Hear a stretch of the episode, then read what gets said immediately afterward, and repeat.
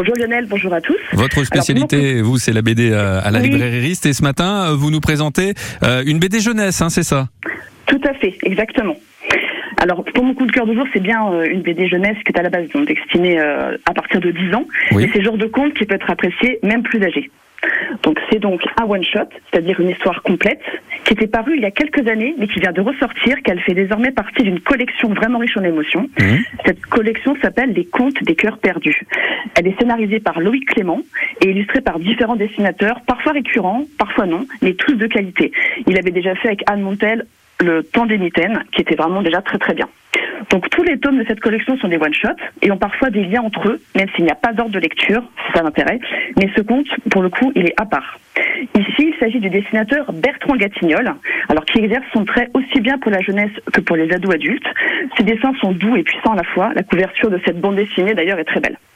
Donc l'histoire se passe de nos jours et va s'axer sur deux personnages, deux enfants d'une dizaine d'années. Donc Félix passe son temps à collectionner les souhaits des autres. Alors comment s'y prend-il? Eh bien dès qu'une personne éternue, il lui dit à mes souhaits. Et si cette personne répond merci, sans s'être rendu compte qu'il n'a pas dit à tes souhaits, le souhait de la personne s'envole et il peut le capturer dans un bocal sans que la personne s'en rende compte. Et en fait, il collectionne les souhaits en fait. Exactement. Alors ça peut être par exemple de devenir majorette pour la dame de la cantine. Hein.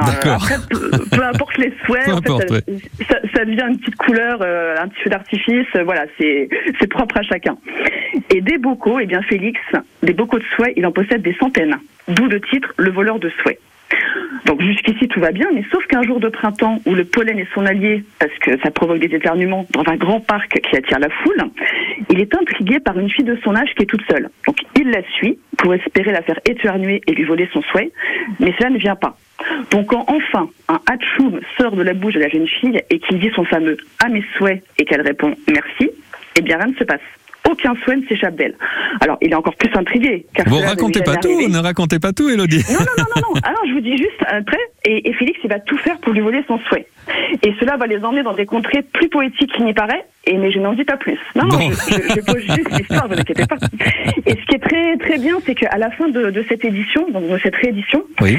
C'est qu'il y a un petit dossier euh, expliquant l'origine de l'histoire et quelques procédés de mise en image. Donc si cela peut provoquer des vocations de ah, scénaristes ou de dessinateurs, mm. sait-on jamais. Ouais, c'est très très bien. Euh, c'est très court, mais ça, ça c'est vraiment très intéressant. Donc en cette période qui se rapproche des fêtes de fin d'année, si vous étiez passé à côté de cette bande dessinée qui était sortie donc il y a quelques années, c'est une petite pépite à offrir à un enfant, un adulte ou même à soi-même, car la magie de la vie n'a pas d'âge. Eh ben vous avez bien fait de la ressortir, chère Elodie.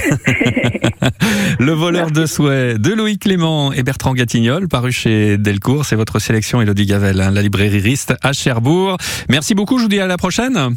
Merci Lionel, bonne journée à vous. Bonne journée, Au revoir.